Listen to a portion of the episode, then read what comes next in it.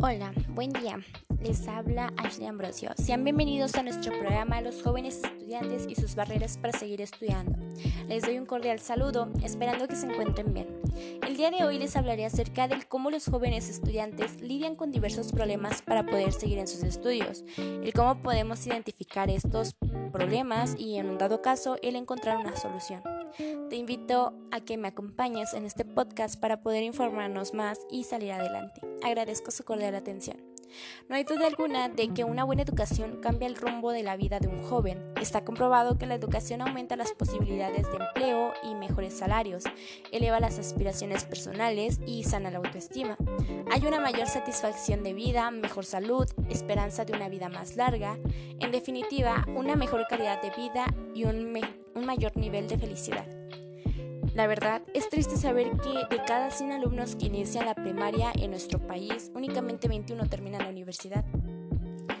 La falta de recursos y un bajo desempeño escolar son los principales motivos para que los estudiantes de entre 15 y 19 años renuncien a estudiar, según el diagnóstico del Instituto Nacional para la Evaluación de la Educación en México. Y aquí es donde se viene la gran pregunta. ¿Por qué un alumno o alumna deja los estudios? ¿O por qué menos de la mitad de los jóvenes terminan la secundaria o pocos de ellos continúan el bachillerato y mucho menos estudian una carrera universitaria? Hay varios factores que influyen fuertemente en la educación de los hijos. Los padres, que son una gran influencia, es una influencia fundamental sobre todo en el desarrollo de sus hijas o hijos. Un padre que participa afectivamente en el desarrollo personal y académico hará que estos mismos tengan un mayor éxito profesional. Además, sus relaciones de amor serán más sanas, su autoestima será más alta, lo mismo que su salud mental y emocional. Los maestros, no se trata solo de estar en una escuela, sino de aprender dentro de ella. Un maestro que cree en las capacidades de sus alumnos puede hacer una gran diferencia. En ellos está gran parte de la motivación para que no dejen los estudios. Con base a lo hablado, daré a conocer las causas más frecuentes por lo que ocurre estas problemáticas. Entre ellas están las causas económicas o sociales, en donde entra varias respuestas de estudiantes, padres de familia y otros encuestados que se llega a parecer muchísima esta frase. No podía pagar los gastos escolares, los útiles, los pasajes y las inscripciones. Esto también entra la necesidad de trabajar o ayudar en el gasto familiar, los bajos ingresos de la familia, problemas económicos eh, y entre la académica y la educativa, Puede ser que no le gusta o no le interesa la escuela o no quiso volver, reprobó alguna materia, tiene insuficiente capacidad para el estudio, no se adaptó al ambiente escolar o tiene una mala relación con los maestros. Inclusive en, en el caso de las jovencitas se embarazó o contrae matrimonio o inclusive también puede llegar a ser por alguna enfermedad o algún cuidado de algún familiar. ¿Cómo podemos ayudar a los estudiantes a seguir adelante con sus estudios? Uno de los ejemplos sería identificar y priorizar sus objetivos principales, desde lo macro a lo micro.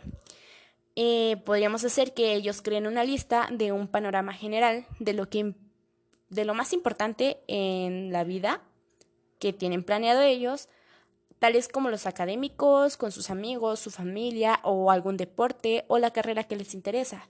Y luego hay que hacerlos reflexionar, haciéndoles poner por número de importancia, dividir las metas en pasos pequeños y los estudiantes con poca confianza frecuentemente tienden a darse por vencido con una meta o al tratar de realizarlas todas al mismo tiempo.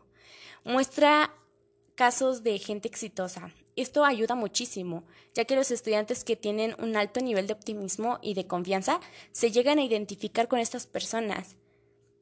Y entonces, este es un gran tip.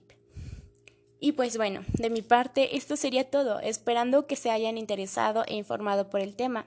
Y cordialmente te invito a todos los padres de familia, más que nada, a que apoyen incondicionalmente la educación de sus hijos.